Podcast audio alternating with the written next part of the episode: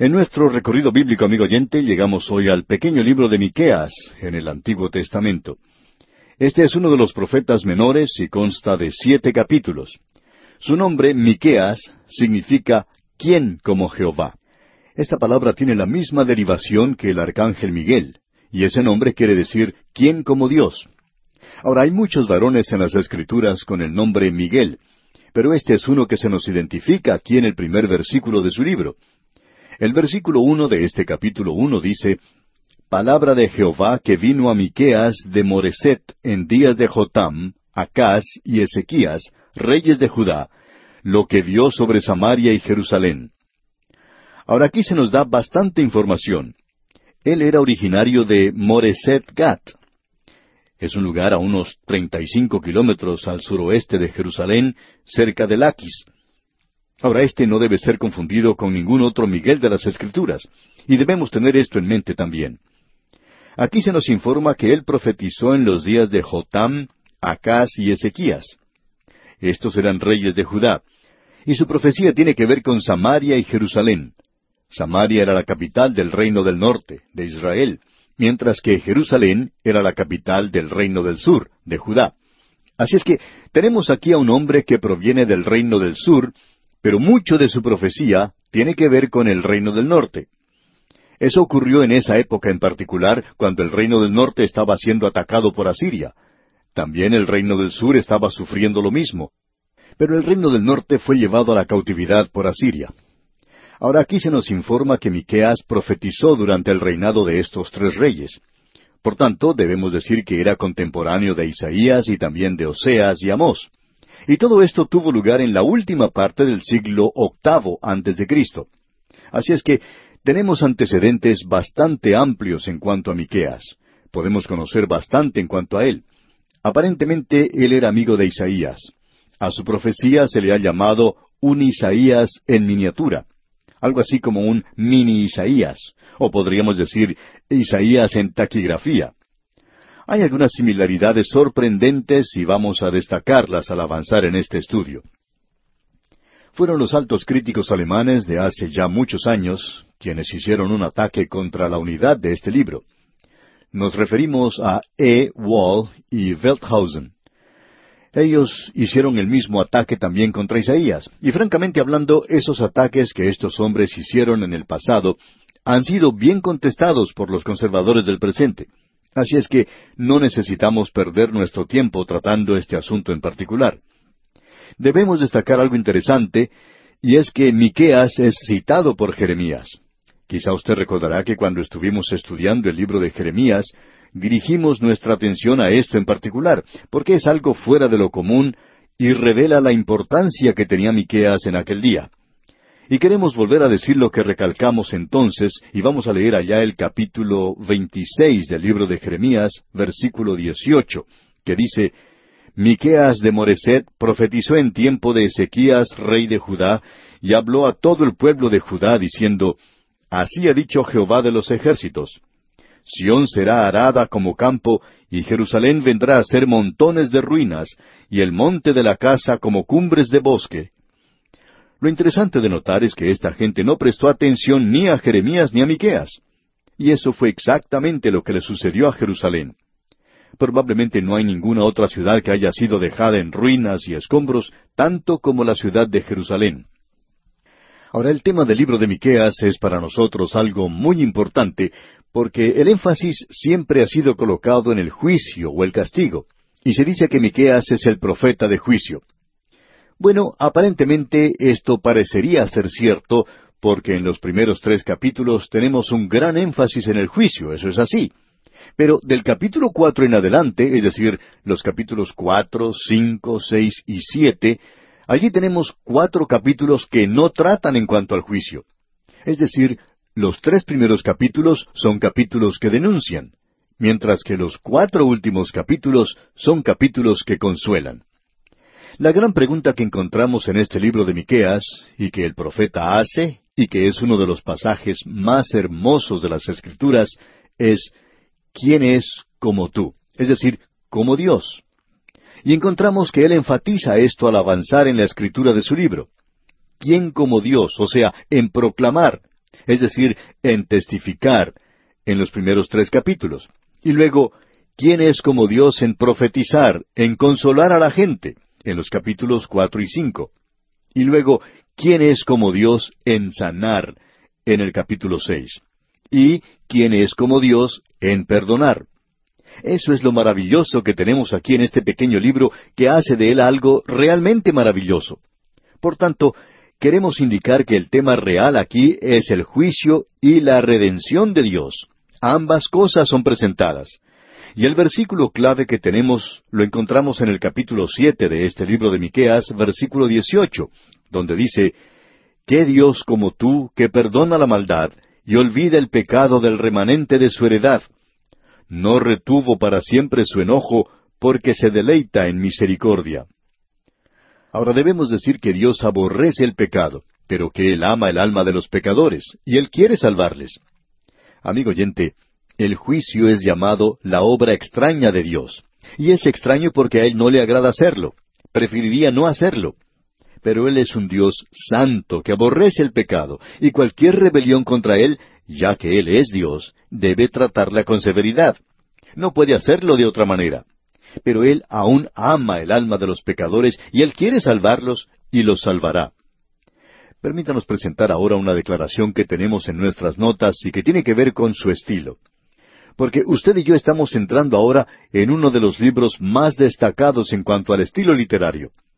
Si usted aprecia la literatura, si usted aprecia la poesía, si usted aprecia aquello que es hermoso en el lenguaje, usted entonces apreciará a Miqueas. Permítanos presentar entonces nuestra declaración que tomamos de las notas, que dice, Para muchos, este es el favorito de los profetas menores. Su escritura es picante y personal.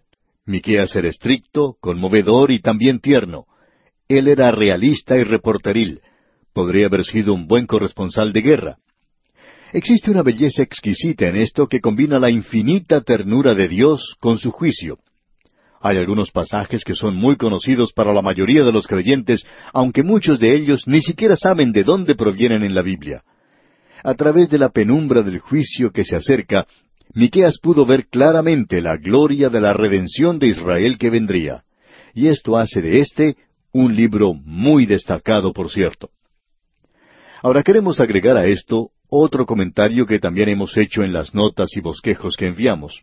Dice, Miqueas pronunció juicio sobre las ciudades de Israel y Jerusalén en Judá. Estos centros influenciaban a la gente de la nación. Estos son los problemas urbanos que se parecen mucho a los problemas de nuestro propio día. Miqueas condena la violencia, la corrupción, el robo, la avaricia, el craso materialismo, la bancarrota espiritual y el sexo. Se le podría llamar el profeta de la ciudad. Ese es un título que le ha dado otra persona. Bien, creemos que la forma en que uno puede dividir este libro de Miqueas es muy interesante. Comienza en el versículo dos diciendo Oíd pueblos todos. Esa es la primera división.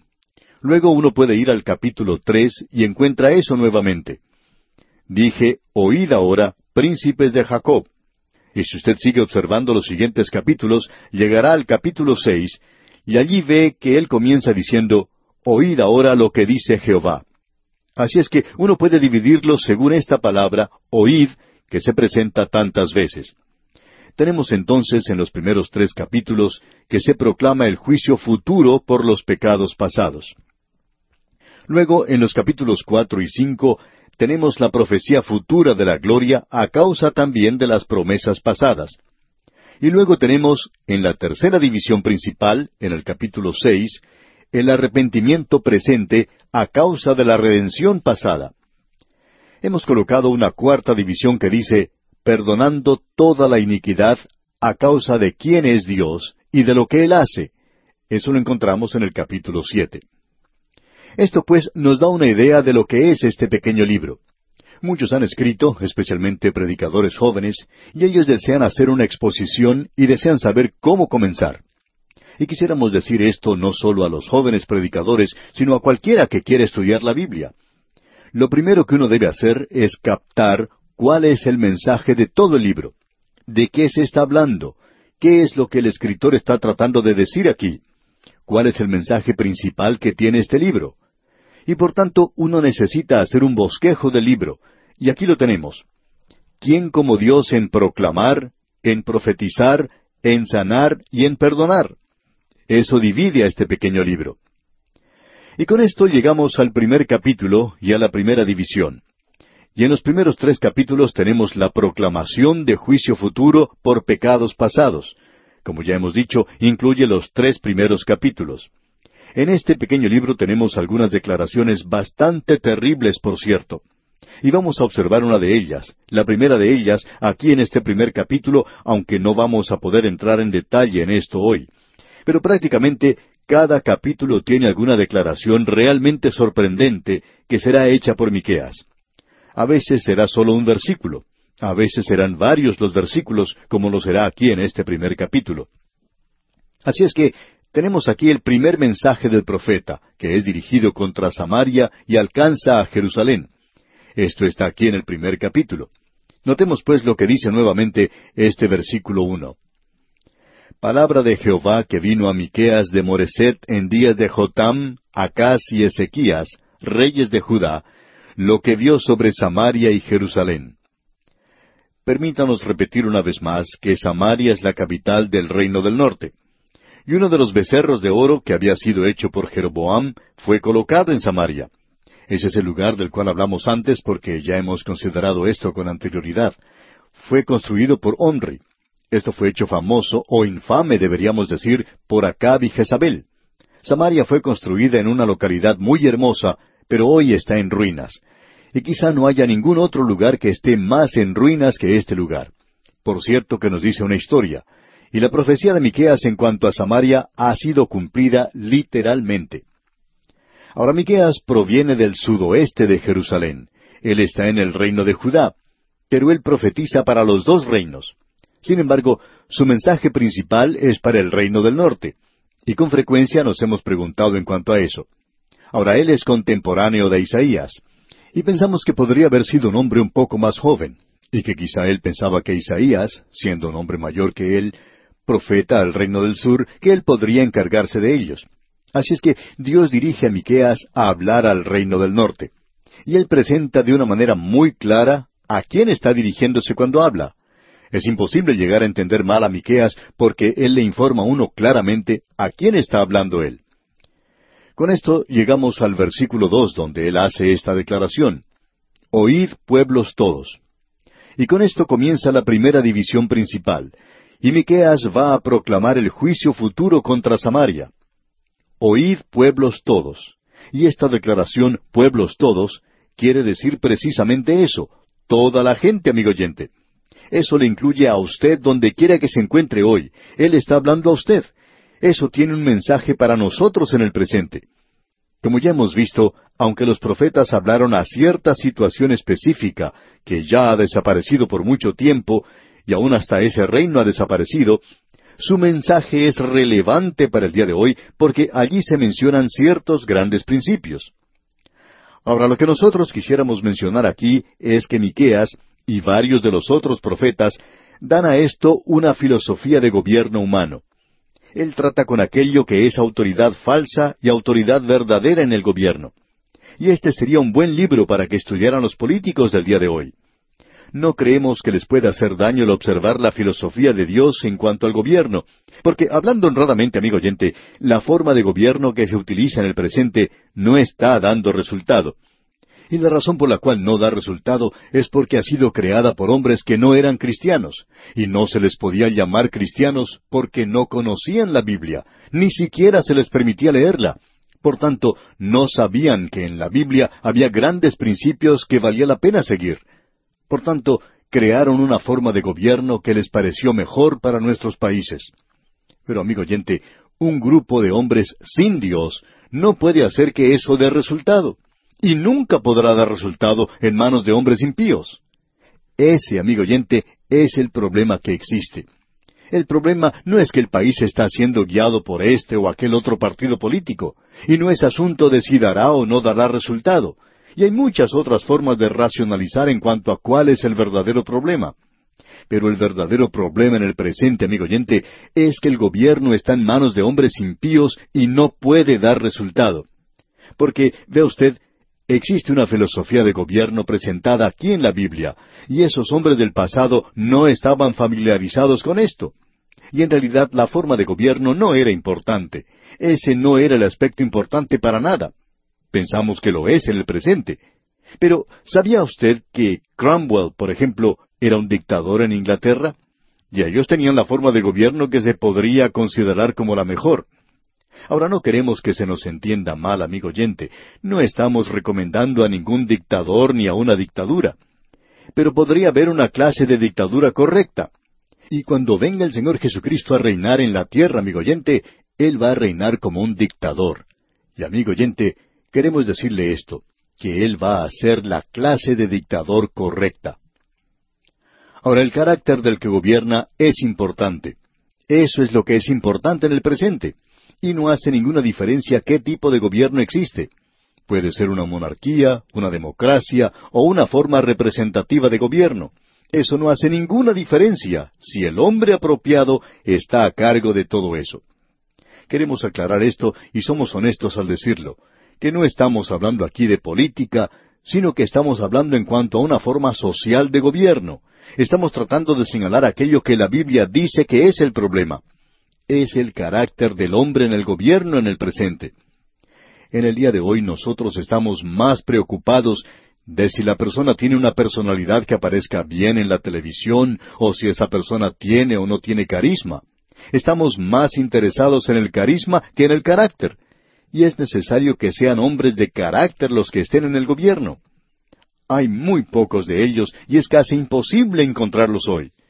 Y esto es lo que este hombre Miqueas condena aquí en el capítulo tres, versículo once, cuando dice sus jefes juzgan por cohecho, y sus sacerdotes enseñan por precio, y sus profetas adivinan por dinero, y se apoyan en Jehová, diciendo ¿No está Jehová entre nosotros? ¿No vendrá mal sobre nosotros? Como usted puede ver, se habla de falsos profetas, una religión falsa, líderes falsos. Ese es el gran problema, y Miqueas lo está señalando. Como usted puede ver, amigo oyente, este estudio promete ser muy interesante. Continuaremos, pues, en nuestro próximo programa.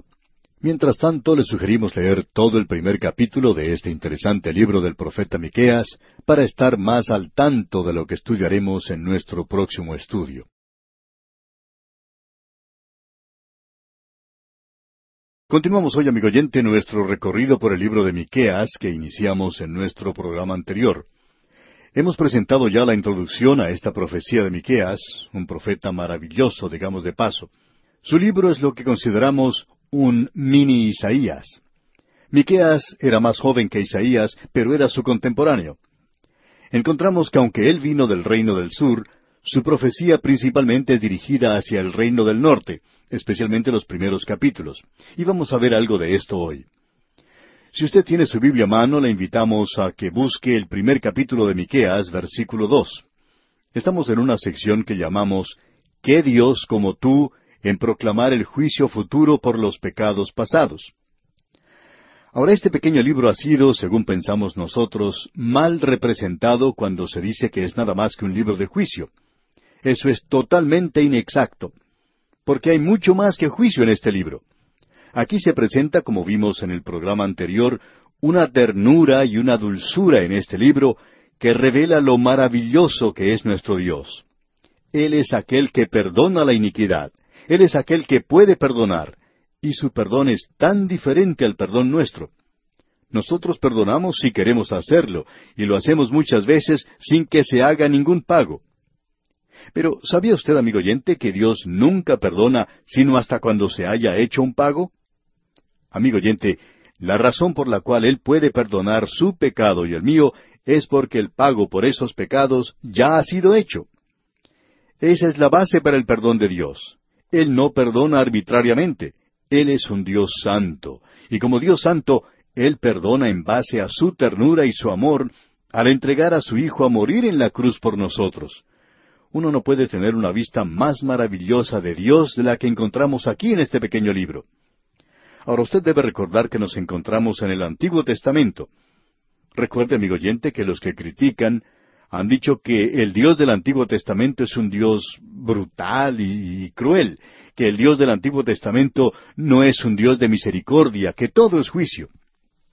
Bueno, hay mucho juicio aquí al comienzo, pero también debemos indicar que hay mucho juicio en el Nuevo Testamento, y le podemos decir que en realidad hay más en el Nuevo Testamento que en el Antiguo Testamento. El Antiguo Testamento no desarrolla la doctrina del infierno. Uno tiene que entrar al Nuevo Testamento para encontrar eso. ¿Sabía usted quién desarrolló eso? El Señor Jesucristo mismo. El amable Señor Jesús fue quien hizo eso. Así es que si usted va a seguir sus enseñanzas, señor liberal, entonces usted tiene que creer en el infierno. Tendrá que hacerlo. Es decir, a no ser que no quiera seguir sus enseñanzas. Escucha ahora lo que leemos aquí en el versículo dos de este primer capítulo de Miqueas. Oíd pueblos todos, está atenta tierra y cuanto hay en ti, y Jehová el Señor, el Señor desde su santo templo, sea testigo contra vosotros. Oíd pueblos todos. Eso quiere decir toda la gente, quiere decir todos nosotros. Está atenta toda la tierra. Ya que nosotros estamos en la tierra, y la mayoría de nosotros lo estamos, esto es dirigido a nosotros y cuanto hay en ti. Solo vamos a dedicar unos instantes a observar este versículo. Él está llamando aquí a Dios como testigo por las cosas que va a decir. El Señor se encuentra en su santo templo. El Señor está en su cielo hoy. Ahora él dice que el Señor viene a juzgar. Escuche lo que dice aquí en el versículo tres. Porque he aquí Jehová sale de su lugar y descenderá y hollará las alturas de la tierra. El lenguaje que él utilizó aquí es realmente maravilloso, aunque es práctico en muchas maneras. Dios baja en juicio, y él va a hollar las alturas de la tierra. Estos lugares elevados hablan de Samaria, que fue construida sobre la montaña, así como también de Jerusalén. Esos eran los lugares donde se colocaban sus ídolos. En aquellos días se encontraban muchos ídolos allí, y siempre en los lugares elevados, en la cumbre, la cima de la montaña, ese era el lugar para la idolatría. Ahora Dios va a bajar y Dios va a pisotear, por así decirlo, los lugares altos de la tierra, los lugares donde existía la idolatría. Y allí también es donde se construían las ciudades.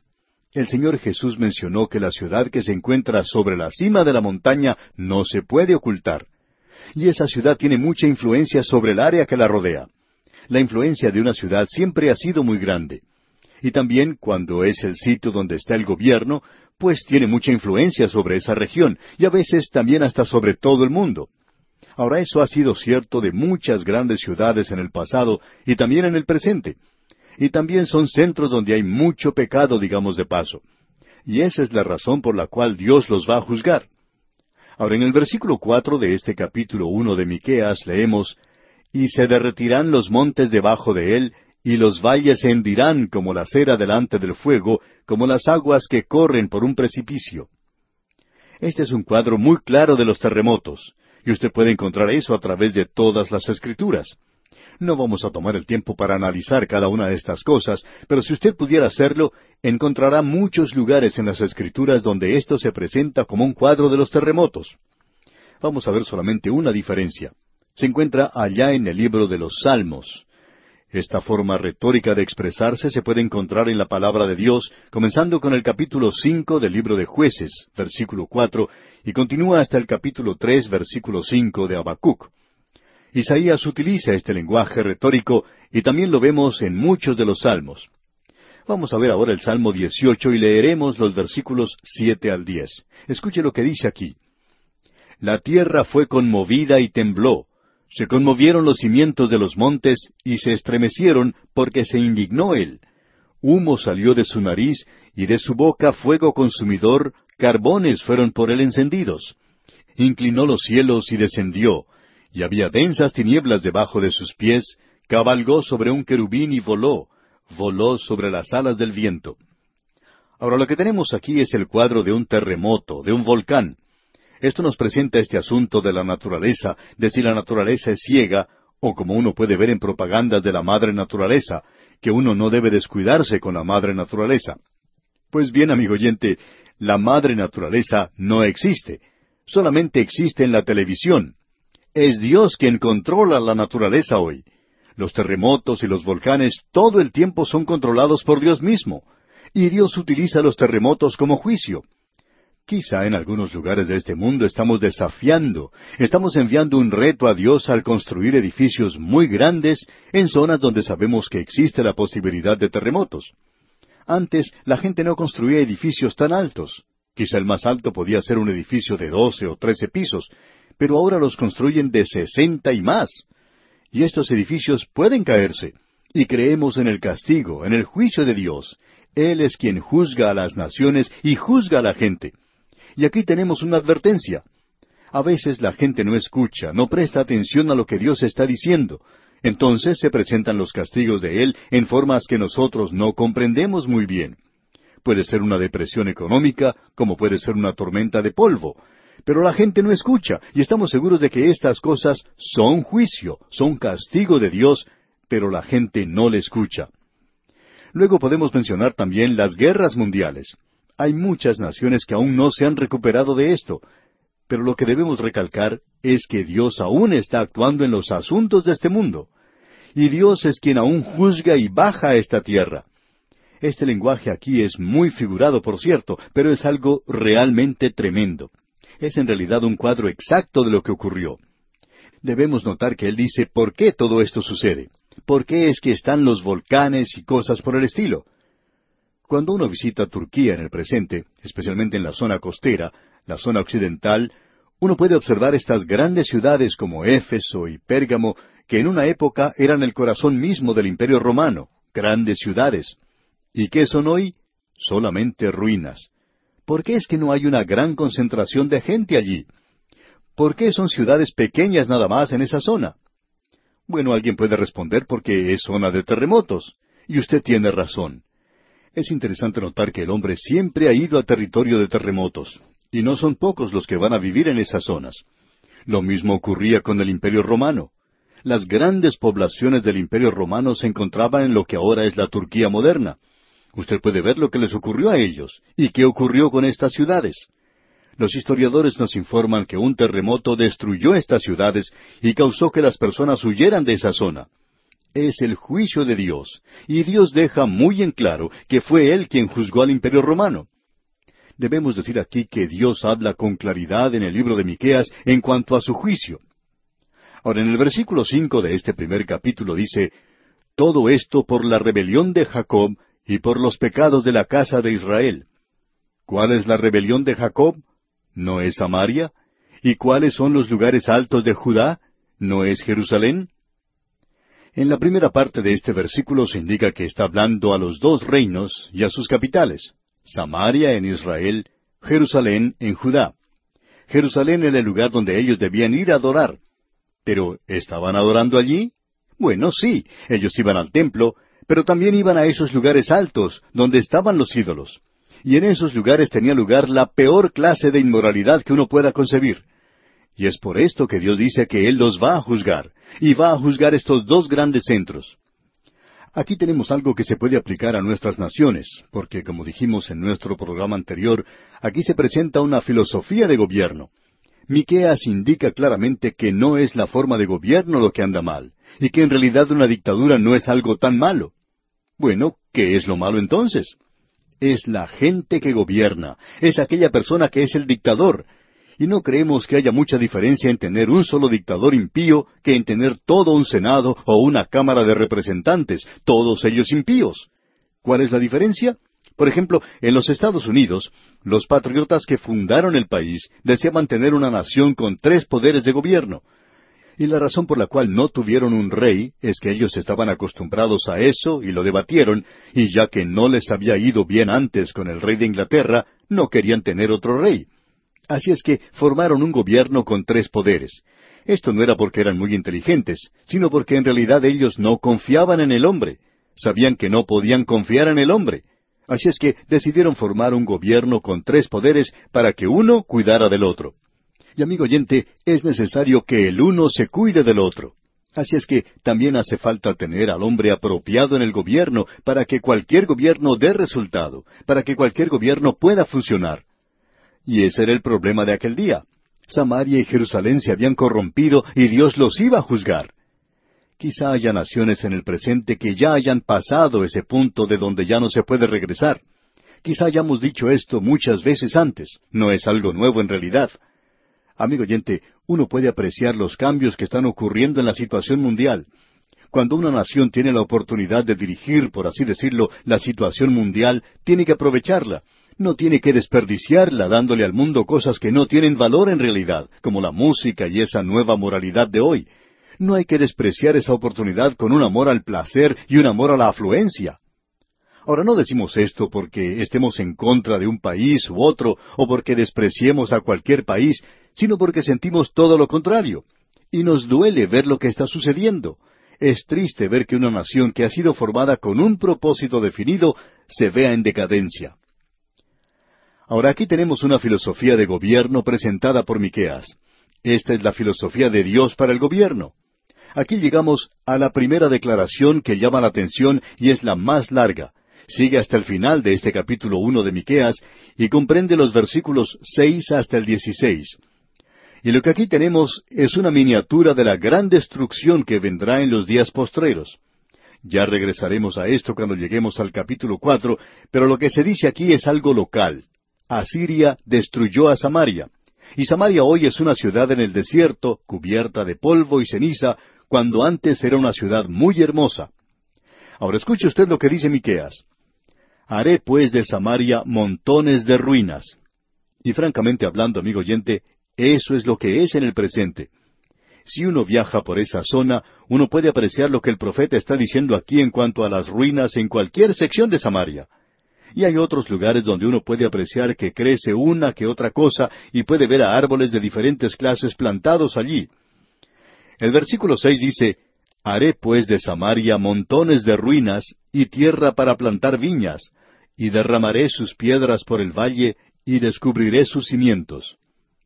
Amigo oyente, si usted va a visitar esta zona, si sube a uno de los lugares elevados de Samaria, como Acrópolis, en las ruinas de este lugar, puede mirar en la ladera de la montaña y ver toda clase de pilares rotos, toda clase de piedras y ruinas y rocas que antes habían sido labradas y utilizadas en los edificios. Pero allí están ahora, han sido arrojadas por la ladera. No podemos pensar en ninguna otra cosa que sea más literal que esto, y no puede ser de ninguna otra forma. Dice aquí Dios, y derramaré sus piedras por el valle y descubriré sus cimientos. Uno puede observar fotografías de los cimientos que existían en los días de Acab y Jezabel, o también los cimientos que habían colocado allí los romanos. Pero todo esto está en ruinas hoy. Dios está diciendo aquí que las cosas no iban a prosperar allí. Y Él lo dijo con toda claridad. Descubriré sus cimientos. Y Dios lo ha hecho así. Usted puede ir a ese lugar y contemplar esto que está mencionando Miqueas aquí. Antes era una ciudad tremenda, pero ahora ya no existe. Ahora escuche lo que dice aquí el versículo siete. Y todas sus estatuas serán despedazadas, y todos sus dones serán quemados en fuego, y asolaré todos sus ídolos, porque de dones de rameras los juntó, y a dones de rameras volverán. Si uno busca alguna evidencia de idolatría en ese lugar, no la va a encontrar. Puede preguntarle a la gente del lugar y ellos le van a decir que no, que no está allí. No hay ninguna evidencia de idolatría, pero sabemos que allí había idolatría. Pero la gente del lugar indica que no hay ninguna evidencia. Se ha descubierto ruinas del palacio en que habitaba Jezabel, un palacio de marfil que fue destruido, y entre las ruinas se han encontrado vasos de marfil que han servido antes para contener perfumes y otros más grandes para el vino. Y son de marfil porque allí había sido construido un palacio de marfil, pero ya no está. Los arqueólogos, sin embargo, han encontrado marfil en ese lugar y han excavado mucho en esa zona. Ahora aquí dice el profeta, y todos sus dones serán quemados en fuego. Esta palabra dones es una palabra interesante y queremos observarla por un momento porque aquí hace referencia a algo que es de suma importancia. No sabemos si vamos a tener tiempo de tratar con esto hoy, pero estos dones a los que hace referencia aquí eran vasos muy costosos que se habían dado a los templos paganos y se han encontrado varios de ellos. Es decir, que eran vasos de marfil muy caros que se utilizaban con perfume, con incienso y probablemente para la adoración de aquel día. Esto es algo que es muy destacado, digamos de paso, y que es mencionado aquí. Y luego él dice, y asolaré todos sus ídolos, porque de dones de rameras los juntó, y a dones de rameras volverán. Estas cosas van a volver y serán utilizadas para el pecado otra vez. Y eso ocurrió aparentemente en la época de los romanos. Fue Herodes quien reedificó esa ciudad y le gustó mucho porque era un lugar muy hermoso para vivir. Pero ese lugar también ha sido destruido. O sea que ese era el pecado principal, y él menciona aquí el sexo. Esto era lo que ocupaba el primer lugar. Y él va a mencionar otras cosas, pero vamos a tener que esperar hasta nuestro próximo programa Dios mediante para poder considerarlas.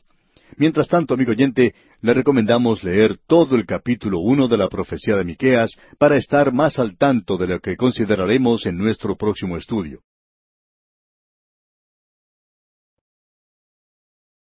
Continuamos hoy, amigo oyente, recorriendo el libro del profeta Miqueas, y volvemos hoy al capítulo uno de esta pequeña profecía y vamos a continuar nuestro estudio con el versículo siete. Nos encontramos en una sección bastante destacada, por cierto. Hemos sugerido que aquí hay algunas declaraciones que son realmente sorprendentes, y que en cada uno de los siete capítulos de este pequeño libro encontraremos una de estas declaraciones. La más larga de ellas se encuentra en este primer capítulo, comienza en el versículo seis y concluye con el versículo dieciséis. Aquí podemos ver la destrucción de Samaria por Asiria es en miniatura lo que será la destrucción de los días postreros. Esto no solo habla de Samaria, sino del juicio que viene a Jerusalén y al reino del sur de Judá. Esto vino más tarde, por supuesto, bajo los babilonios. Pero el cuadro que tenemos aquí es una pequeña iluminación, un vislumbre, digamos, de lo que vendrá en el futuro, el juicio que viene en el futuro. Aquí Él nos presenta el juicio, y en el capítulo dos encontraremos explicada la razón para ese juicio. Pero aquí tenemos una razón o una explicación al leer estos versículos. Él presenta con toda claridad por qué este juicio viene sobre ellos, y él hizo una pregunta, usted recuerda allá en el versículo cinco, donde decía, ¿cuál es la rebelión de Jacob? O en realidad, ¿quién es el responsable? Bueno, él lo ha identificado ahora y dice, ¿no es Samaria? ¿Y cuáles son los lugares altos de Judá? ¿No es Jerusalén? En otras palabras, ¿quién es responsable por lo que le ha sucedido a esta tierra?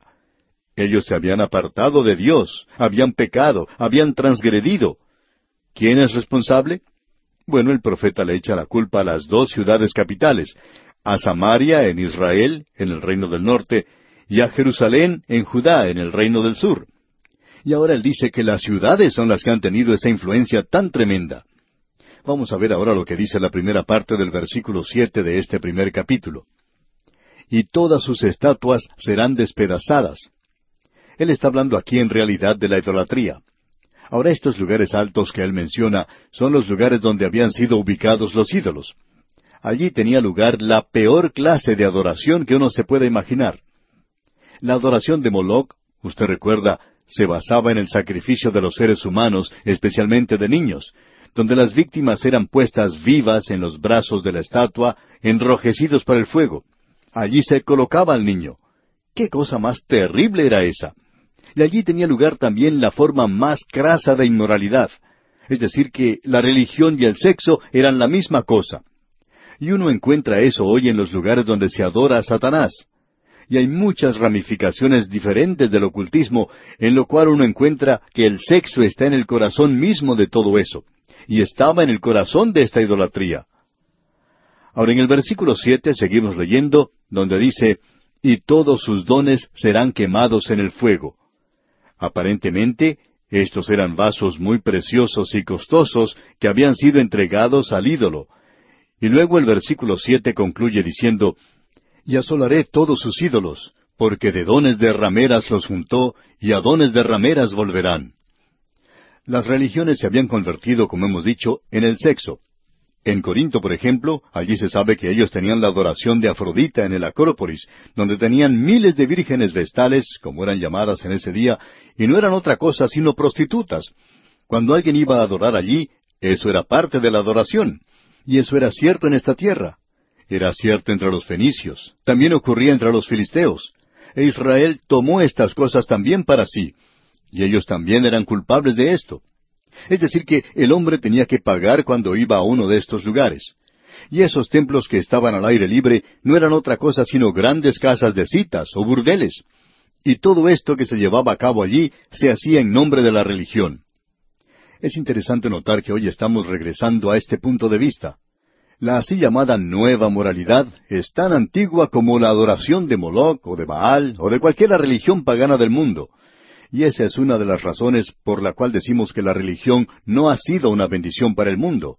Ha arruinado a la humanidad. Y si usted quiere apreciar lo que la religión ha hecho, vaya a la India, por ejemplo. La religión ha mantenido a esa gente tan maravillosa en su misión. Amigo oyente, el cristianismo no es una religión. El Señor Jesucristo dijo eso de una manera muy clara allá en el Evangelio según San Juan capítulo ocho versículo treinta y seis. Él dijo, Si el Hijo os libertare, seréis verdaderamente libres. Usted puede ser librado de estas cosas que son pecaminosas, esas cosas que son condenadas por Dios. Ahora aquí tenemos la condenación, y esto afectaba mucho a los profetas. Miqueas se parece mucho a Jeremías y también es similar a Oseas hombres con corazones tiernos. Dios usó a estos profetas. Nosotros pensamos de ellos como si todos fueran como Elías. Amigo oyente, pensamos que Elías era un profeta bastante duro, como lo era Ezequiel. Usted recuerda que Dios dijo del pueblo de Israel que era gente de dura frente y obstinada de corazón. Y Dios le dijo a Ezequiel, como diamante, más fuerte que pedernal he hecho tu frente. Así es que él era más duro y obstinado que ellos y esos hombres hablaban claramente. Pero muchos de los profetas de Dios eran tiernos de corazón, y Miqueas es uno de ellos. Escuche lo que él dice aquí en el versículo ocho del capítulo uno. Por esto lamentaré y aullaré, y andaré despojado y desnudo. Haré aullido como de chacales y lamento como de avestruces. Esa era una señal, usted recuerda que Isaías la mencionó. Y Miqueas la menciona aquí que el ir desnudo indicaba que ese hombre estaba de un luto profundo y que él tenía grandes, graves dificultades. Y Miqueas sigue diciendo, haré aullido como de chacales. Yo no sé si usted habrá tenido la oportunidad de escuchar algún animal salvaje aullando, aun digamos animales más conocidos como un lobo, por ejemplo, o algún animal como ese. Emiten sonidos muy tristes, por cierto. Y luego Miqueas dice, y lamento como de avestruces. Esto se menciona, digamos de paso, en el libro de Job, capítulo treinta, versículo veintinueve, donde dice, He venido a ser hermano de chacales y compañero de avestruces. Ahora el avestruz produce un sonido muy plañidero, parece un lamento, algo de lo cual nosotros no estábamos enterados. Pero alguien cuenta que hace algunos años, visitando un zoológico, oyó un sonido así de mucho lamento, plañidero, y no sabía de dónde procedía. Por fin le preguntó a alguien que pasaba de dónde venía ese sonido, y esa persona le respondió que lo estaban haciendo las avestruces. Ahora este amigo pensaba que el informante se estaba burlando de él, que ni siquiera le dio las gracias por la información que le había dado. Pero siguió andando y escuchando ese sonido tan triste y de lamento, y luego descubrió que sí, en realidad eran las avestruces las cuales estaban produciendo ese sonido. Parecía que no había ninguna razón para eso, pero ese era el sonido que producían.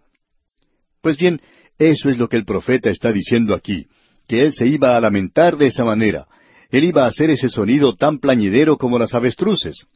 O sea que el mensaje que este hombre está dando le está afectando a él de la misma manera que le afectó a Jeremías el mensaje que presentó.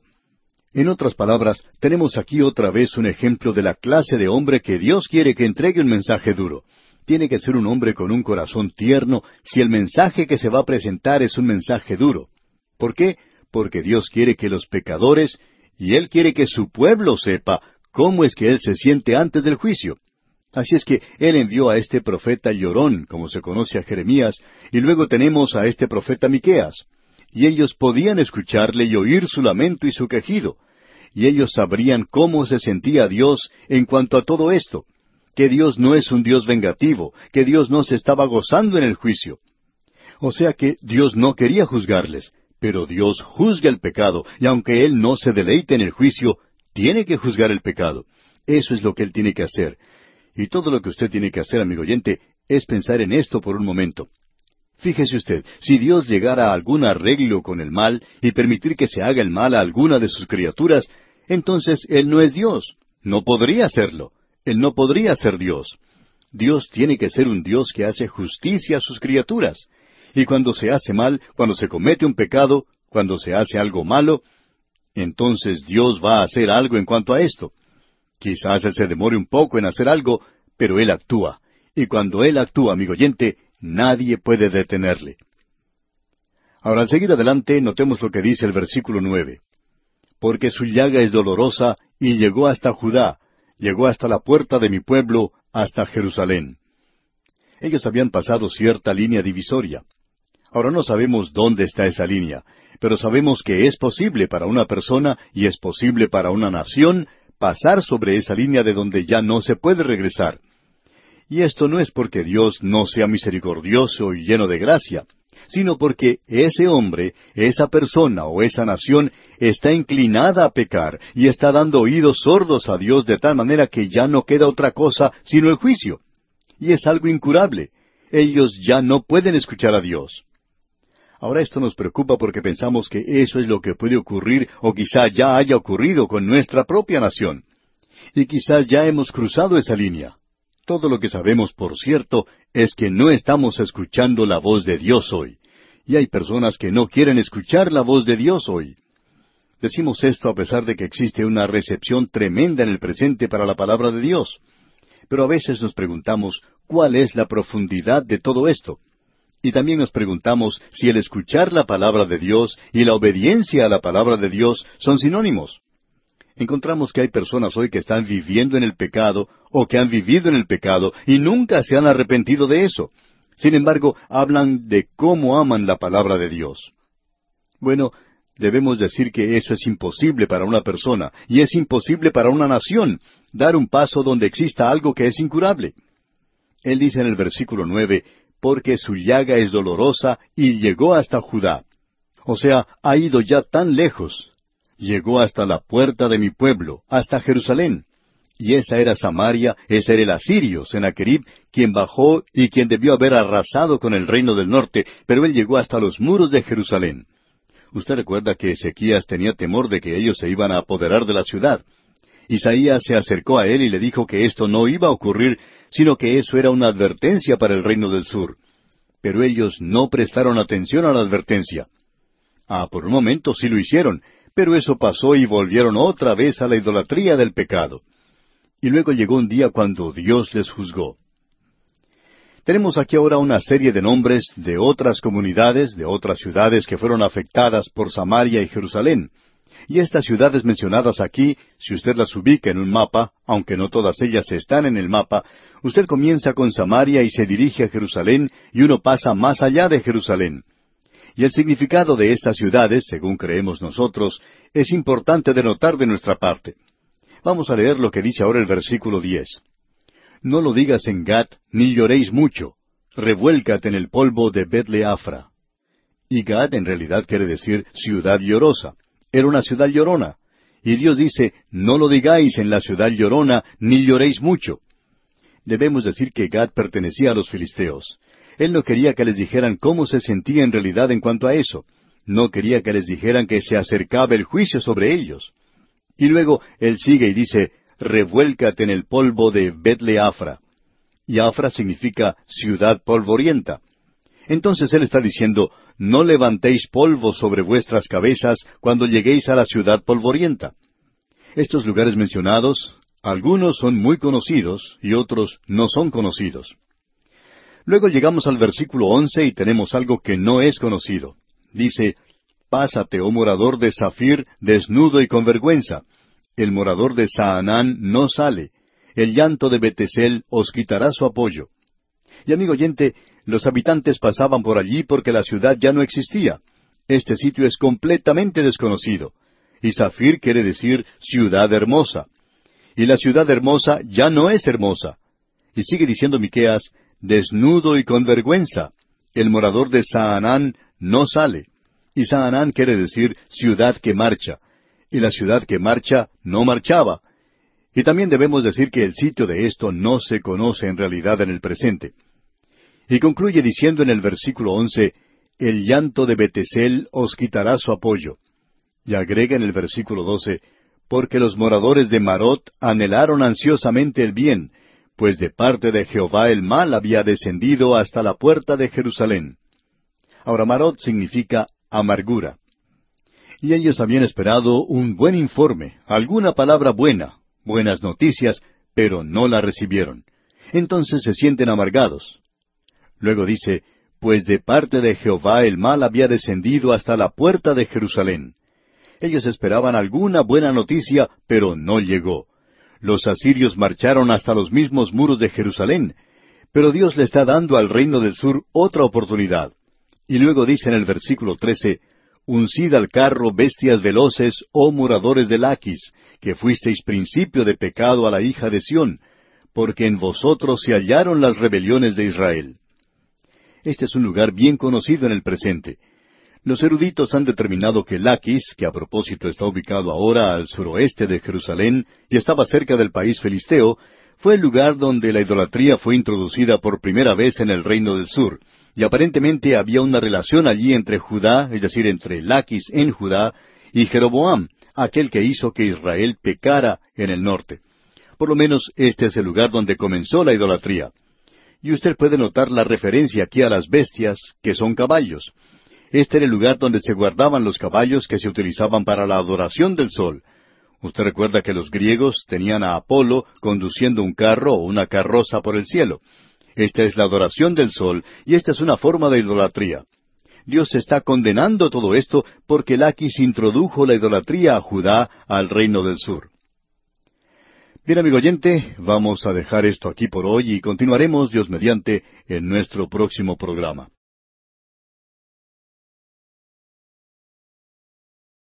Continuamos hoy, amigo oyente, viajando por el libro del profeta Miqueas.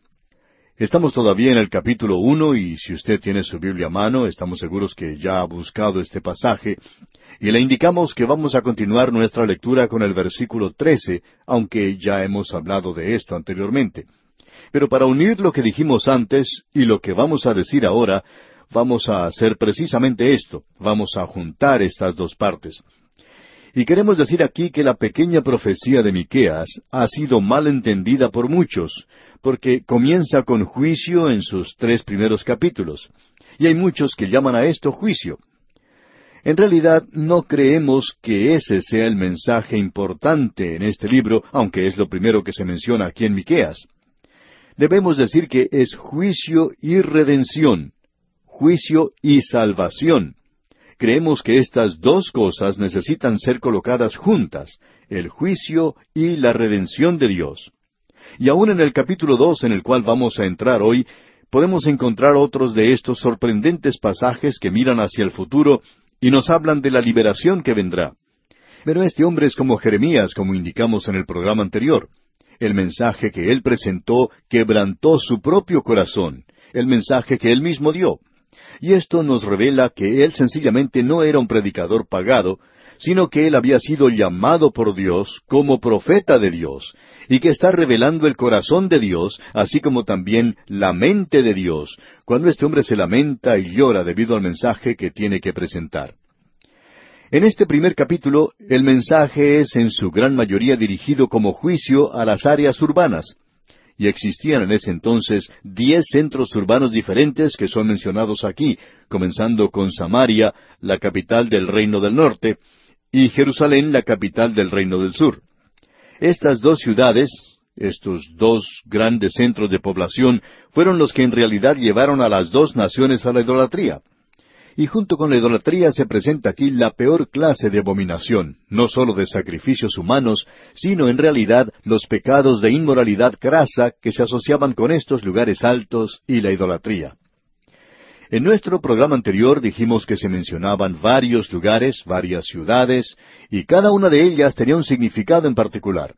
Y uno comienza con Samaria y luego sigue al sur y pasa a Jerusalén. Y en el versículo trece llegamos a Laquis. Ahora el versículo trece vamos a leerlo otra vez, y dice, Uncid al carro bestias veloces, oh moradores de Laquis, que fuisteis principio de pecado a la hija de Sión, porque en vosotros se hallaron las rebeliones de Israel. La acusación que él hace aquí es que Laquis se encontraba situada al suroeste de Jerusalén y cerca de Gat, y era un lugar donde la idolatría del norte había sido llevada especialmente por Acab y Jezabel.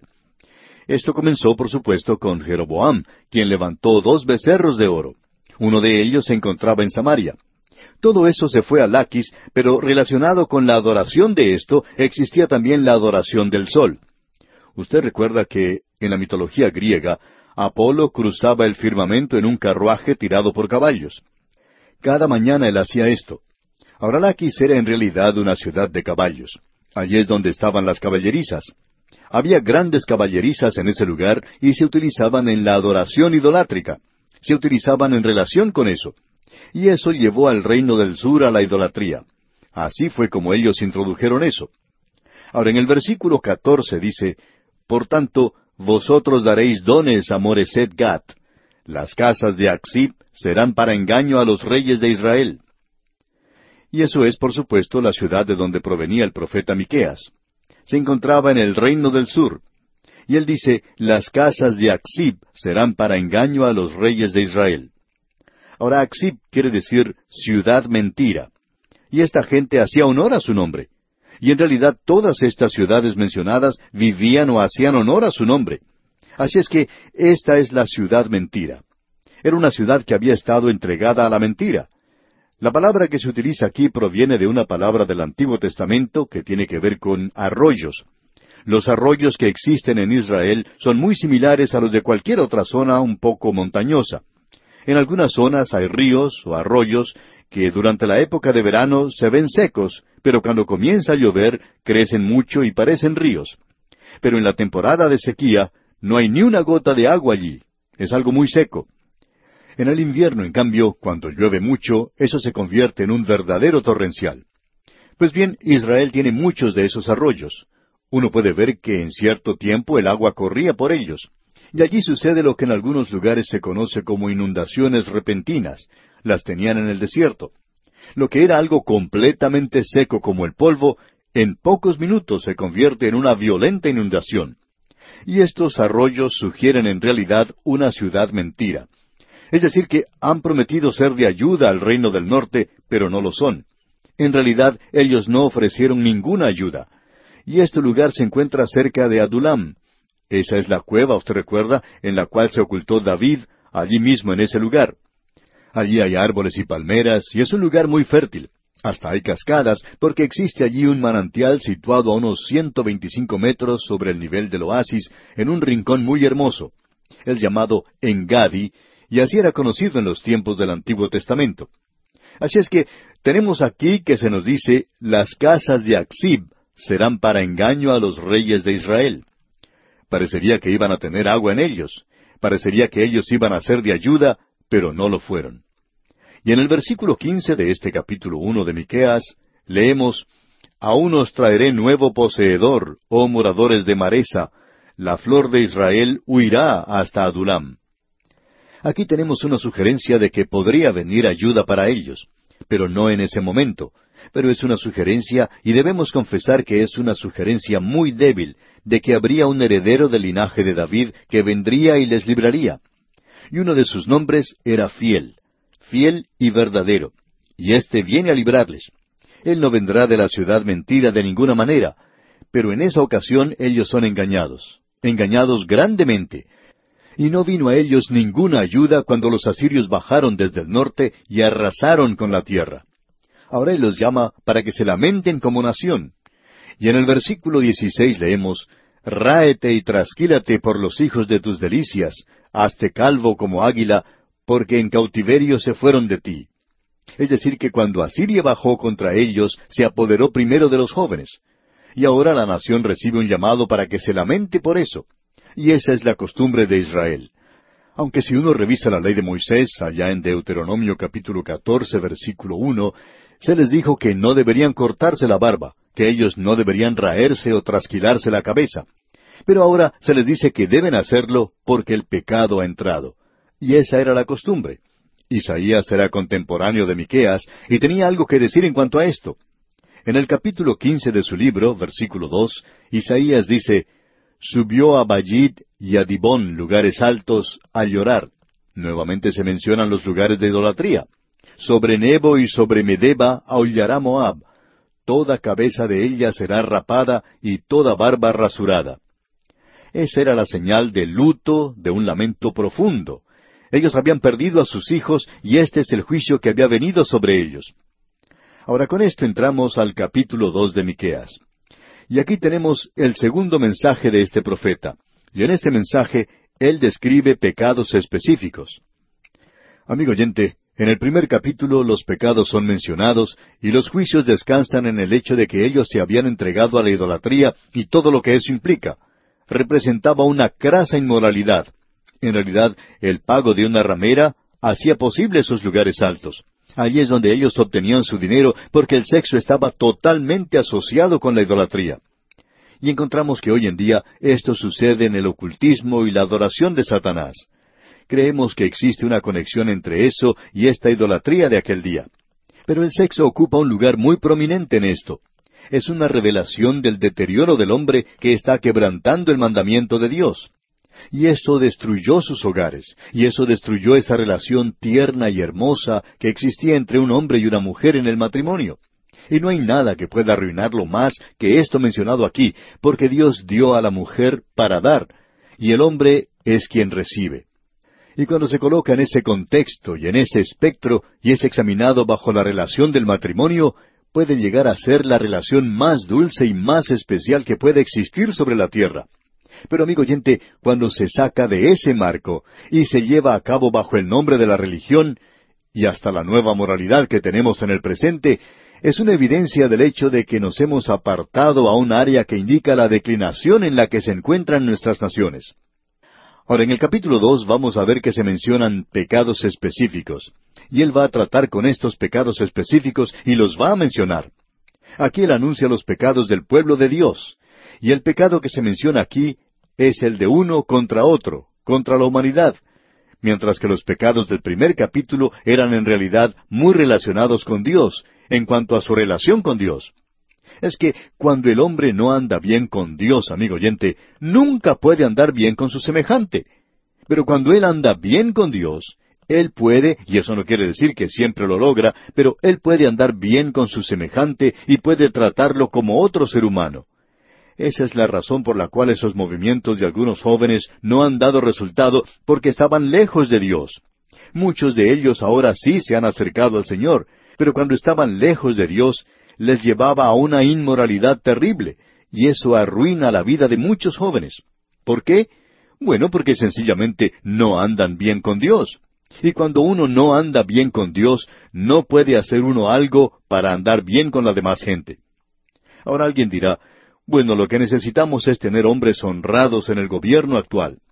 Sí, pero lo que en realidad necesitamos son hombres que anden bien con Dios en el gobierno. Entonces uno puede tener eso hombres que respeten y aprecien la palabra de Dios, que escuchen lo que ella dice. Pero ya hemos indicado que hemos llegado a un punto cuando la gente en general no quiere escuchar la palabra de Dios. Esa es una de las cosas que consideramos al entrar en este ministerio. ¿Podemos vivir nosotros en un mundo que en su mayoría ha rechazado a Dios y ha llegado al punto donde no quiere oír lo que Él tiene que decir? Por esas razones que hoy las cosas se arreglan mucho para hacerlas apetecibles para el hombre natural. Ahora, la palabra de Dios no es apetecible para el hombre natural, y eso coloca a este programa en una situación desventajosa, porque nosotros no tratamos de calmarle con música, aunque la música sí tiene su lugar, pero no tratamos de utilizar la música para consolar o como método que pueda consolar, pero sí tratamos de presentar lo que la palabra de Dios quiere decir. Bien, el capítulo dos no va a ser algo hermoso. No creemos que usted vaya a decir que este es el capítulo más hermoso que hemos encontrado en la palabra de Dios, porque hablando honradamente no creemos que lo sea. Pero aquí se nos revela el pecado de la nación que trajo destrucción sobre ella. Creemos que es conveniente para nosotros, no solo como pueblo de Dios, sino como naciones, que nos despertemos. Escuche lo que dice este primer versículo del capítulo dos. Hay de los que en sus camas piensan iniquidad y maquinan el mal. Esto no solo se refiere a la inmoralidad, se refiere específicamente a algo más. Leamos este primer versículo en su totalidad. Dice, Hay de los que en sus camas piensan iniquidad y maquinan el mal, y cuando llega la mañana lo ejecutan, porque tienen en su mano el poder. Aunque ellos van a la cama de noche, no van a dormir, sino que allí están tratando de tramar y planear iniquidad y existe la posibilidad de que estén practicándola al mismo tiempo. Hay muchos divorcios en el presente a causa de esto. Una esposa se queja amargamente de que su esposo viene al hogar, pero no deja su negocio en la oficina, sino que lo trae al hogar. Y una esposa dice que cuando él llega a la casa o se va a la cama de noche, no puede pensar en otra cosa sino en los negocios. Se acuesta en su cama y comienza a planear la actividad del próximo día. Amigo oyente, no nos sorprende entonces que esa esposa esté contemplando el divorcio, porque ese es el cuadro que se presenta y que Dios condena. Dios no aprueba esta clase de cosa. Ahora debemos notar que esta gente maquina esto de noche y cuando llega la mañana lo ejecuta. Y lo hacen porque tienen en su mano el poder. El impío y el pecador tienen éxito en el presente. Hablando honradamente, la riqueza de muchos países no está en las manos de gente piadosa. Quizá haya sido cierto en alguna otra época, pero en el presente se encuentra en mano de los impíos. Y ellos pueden lograr sus propósitos. ¿Por qué? Porque tienen dinero. Son capaces de hacerlo. El dinero indica poder. Y ellos pueden hacer aquello que está mal. Y esa es la razón por la cual las naciones se encuentran en la posición del presente a causa de eso. No es sencillamente una escasez de energía. No es esta clase de cosa o aquella. O si este plan da resultado o si habrá que utilizar otro. O si este partido tiene razón o está equivocado. El poder, amigo oyente, está en manos de los impíos. Es por eso que en muchos lugares no se permite programas religiosos para ser transmitidos por estaciones radiales. Esta gente nunca ha escuchado la libertad de prensa o de expresión. Eso en realidad no existe allí. Sabemos que estamos hablando de una manera muy franca. Amigo oyente, estamos diciendo las cosas tal cual son, de la misma manera que ocurrió cuando cayó Israel. Y el profeta Miqueas, como ya hemos notado, presenta una filosofía de un gobierno humano, y Dios la sigue. Y si usted no lo cree, pues puede ver lo que dice la historia. Esta es la manera en que han caído muchas grandes naciones. Cuando la riqueza y el poder caen en las manos de unos pocos impíos, Dios actúa, porque Dios siempre ha estado del lado del pobre. Alguien decía que debe ser que a Dios le gustan los pobres porque ha hecho tantos de ellos. Él sabía lo que era ser pobre, y muchos de nosotros sabemos lo que es eso también. Ahora esta gente maquina esto. El escritor del libro de Proverbios tiene algo que decir en su tercer capítulo, versículos 27 y 28. Dice, No te niegues a hacer el bien a quien es debido cuando tuvieres poder para hacerlo. No digas a tu prójimo, anda y vuelve y mañana te daré, cuando tienes contigo qué darle. Hay personas que tienen dinero y que lo utilizan mal, por lo menos lo utilizan en una manera que no es necesaria. Y luego dicen, ah, si esto hubiera dado para tal y cual obra, ¿cómo hubiera yo dado para la obra del Señor? Bueno, tal gente no tenía ninguna intención de darlo para la obra del Señor. Eso estaba utilizado en algo diferente que no podía ser llamado un asunto bueno o de Dios. Amigo oyente, el escritor del libro de Proverbios dice, no te niegues a hacer el bien a quien es debido cuando tuvieres poder para hacerlo. Así es que podemos hacerlo si queremos, porque es así cuando podemos. Porque el poder para hacer el mal está en las manos de los impíos y ellos no están tratando de hacer el bien. Y en realidad esa es la razón por la cual todos esos programas que los gobiernos diseñan para ayudar a los pobres han caído en la más grasa forma de deshonestidad. ¿Por qué? Por esta misma razón. Es imposible lograr que personas deshonestas hagan bien a los demás. No sé por qué a veces pensamos que esto se puede hacer. Usted recuerda que el Señor Jesucristo mismo dijo, ¿acaso se recogen uvas de los espinos? Usted está perdiendo su tiempo si está tratando de conseguir frutos buenos de los abrojos. Uno no los puede obtener de esa manera. Esa no es la forma de recogerlos. Bien, amigo oyente, vamos a detenernos aquí por hoy. Continuaremos, Dios mediante, en nuestro próximo programa. Mientras tanto, le recordamos leer todo el capítulo dos de la profecía de Miqueas que estamos estudiando. De esa forma estará usted mejor informado de su contenido y podrá obtener el mayor provecho posible de este estudio bíblico.